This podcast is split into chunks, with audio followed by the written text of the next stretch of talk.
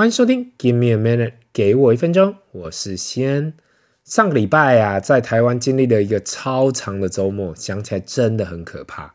大家平常要有那么长的假期，除了过年以外，好像很少看到这样的一个长假。如同我上一集提到嘛，这个长假我也花了时间带小朋友去花莲跟台东走走。嗨，想起花莲跟台东，这个看起来很近很近的两个县，但是小朋友去到现在却第一次去，是因为大家都害怕走苏花公路吗？是因为西岸还有太多地方没有去吗？我也忘了是什么原因了。这让我想起来啊，姐姐小时候原本安排要去远雄海洋公园，但是才要上了苏花公路就吐了。或许就是因为这样吧，所以好像一直没有去。在我开始分享这次的花东行之前，先来讲个冷笑话。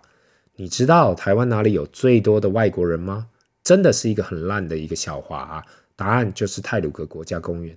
因为当我们去了花莲太鲁阁国家公园的时候，几乎每个景点都是外国人，不仅仅有来自欧美的，东南亚的也有很多。所以你说全台湾到哪里找那么多的外国人？那就是花莲太鲁阁国家公园了。话转到今天的主题，原本呐、我想要连假前出发的，但是因为上个礼拜六还有一些事情，所以改成礼拜六下午，等于是连假的第一天下午出发。出发前我还在车上跟小朋友说啊，哎。爸爸这次也算是逆向思考了，大家肯定想要提早出发，那我们来个下午后再出发，是不是等到大家都散了，我们才要出发去？我是不是很厉害？但是，but 我可能说早了，或者是我自己根本搞不清楚状况啊。从台北出发到苏澳，一开始都很顺畅啦，大概一个小时就到了，所以整条五号公路看起来非常的顺畅。但从苏澳开始，哦，就开始感觉到塞车喽。如果我记得没有错的话，单单我们从苏澳啊。塞到苏花改的大门口啊，可能就花了一一个半小时了。等到上了苏花改，继续塞，最后就是反正所有的印象就是塞车啦。那结论就是一百六十公里花了六点五个小时。其实有时候很多人会说塞车很痛苦，但是有时候全家人塞车也是非常欢乐的。当然，这还比不上有一次带全家去台南出差回来的时候塞了九个小时。那又是另外一个故事了。为什么我会说全家塞车有时候也是另外一个体验？你认真的想一想啊，有什么地方是全家卡在一个密闭空间，没办法做其他事，除了听音乐或是聊天，最多看看影片。You got nowhere to go。我们现在都活在资讯时代里，几乎每分每秒都是不同的资讯来自不同的方向。现在已经很少有这样的时间可以跟自己的小孩独处。我想未来应该会有更少的时间跟机会了吧。还记得当我们到了花莲市的时候啊，已经是晚上九点半了。那时候还跟小朋友开玩笑的说：“啊，我这一天的计划原本就是只是 check in 跟去东大门夜市晃晃啊。那我现在不是就是一样吗？那既然我们都已经 check in 了，就去东大门吧。可能也是因为下雨啦，所以东大门看起来格外的冷清。想说找一点吃的，特别买了蒋家创意棺材板跟隔壁的强蛋饼给他们尝试。”其实哦，棺材板这小吃哦，我大概也只是在台南吃过，北部真的不太有太多地方有在卖。看着法式吐司塞满了牛肉跟猪肉，小朋友至少也尝试了一样这样的小吃。隔壁的强蛋饼也是蛮强的。因为下雨啊，看到很多人说啊，原本这些都是要排队半小时以上的，想到我们一买就有，完全不用排队。或许是塞车过后的小确幸，也不一定吧。那隔一天，第二天早上呢，一大早忘了看到曾经哪个 YouTuber 啊拍的影片，介绍了花莲呐、这种小间的马吉店。如果去过花莲的人呐、肯定都吃过这种大牌子啊，像曾记啊，像小美马吉。可是看到这分享的店呐、小小一间，一大早七点就开始卖，然后大概卖了两小时就卖完了，夸不夸张？特别是在一个小小的巷子里面，我七点多醒来就准备去买。到了现场，只看到大排长龙，有一点点夸张啦。就真的是一个住宅区里面的一个叫做阿传师的麻糬店，大概就在呃花莲远百的旁边巷子里，有三个口味：芝麻、花生跟红豆，抓了三个口味，吃了一口，哇，真的好吃，味道跟大牌子有些差异，也难怪会有那么多人愿意一大早来排队。单买一颗十五元，也真的不贵，比大牌子便宜一点。这间我很给推。后来呢，早上找了一间评价极高的无名早餐店。我抬头看了一下，上面牌子写着“麦丝馒头”，卖的就是传统的台式早餐，有烧饼、油条、小笼包，生意好得不得了。前面的在地阿伯问了店员：“怎么会这样？”店员回应：“啊，就年假第二天呢、啊，这让我开始感觉到年假的威力。那不管是我点的烧饼油条，还是小朋友跟妈妈点的小笼包呢，他们吃起来都很好吃，豆浆也很可口，所以这一间我其实也非常给推。那今天打算从花莲出发到台东，中间先去了台开的新天堂乐园前面的货柜星巴克走走，想说这好像也算是一个大景点吧。现在啦，目前看起来的大景点，人是真的很多啦，但是就就一次一间星巴克用货柜叠起来吧，嗯，好吧。可能我不太算是 Starbucks 粉丝吧，虽然说我自己本身非常喜欢喝咖啡，但是这好像也就这样。另外呢，我也推荐旁边的台开心农场，可以顺道一起去拜访，有梅花鹿跟孔雀可以看。跟如果可以走一走步道，一路走到海边啊，去观赏一下太平洋，也是蛮好的。下一站呢，我们来到过去三年呢，过去有三年呢拿到台湾第一名牛乳的瑞穗牧场。小朋友看到瑞穗牧场，还想起来好像这就是跟超市买的牛乳品牌一样。还没去的时候想说啊，诶，也许可以逛一下。真的到了现场发现，诶，这个瑞穗牧场能看的好像不太多，也不太大，大概就三十分钟内就可以结束了。有看到牛啊，跟一只鸵鸟。最后好像大家都是在现场买牛奶冰淇淋或是 cheesecake 在吃。那我们也品尝了那个牛奶冰淇淋，是真的还蛮美味的。这一天。呃，最后一站也是我这整个 trip 很期待的池上博朗大道。这对我来说啊，应该算是新的景点。自从金城武在这里拍了长荣航空的广告，那棵号称金城武树的茄冬树，我就实在非常的好奇。池上乡呢，也因为这个博朗大道变得更有名气了。过去我们只知道池上米跟池上便当，想到现在多了一个金城武树。你知道厉害的地方在于啊。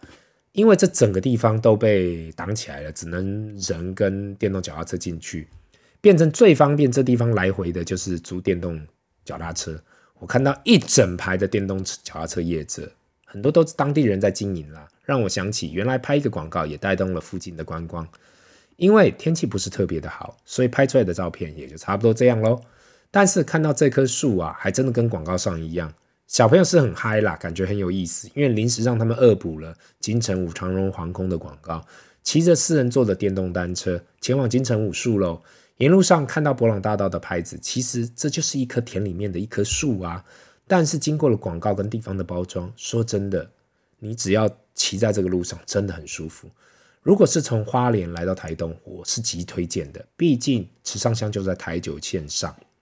如果你是直接搭到台东市，可以参考要不要来，因为毕竟池上是在台东县的最旁边。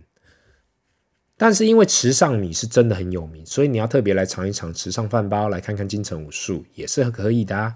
在跟金城武树拍完后，又骑了电动单车绕了一大圈，也去看了天堂路。另外我要提到一点的就是，可能因为过去啊，台湾怕大家脚踏车业者杀价竞争太严重了，所以现在每一间的价格都一样。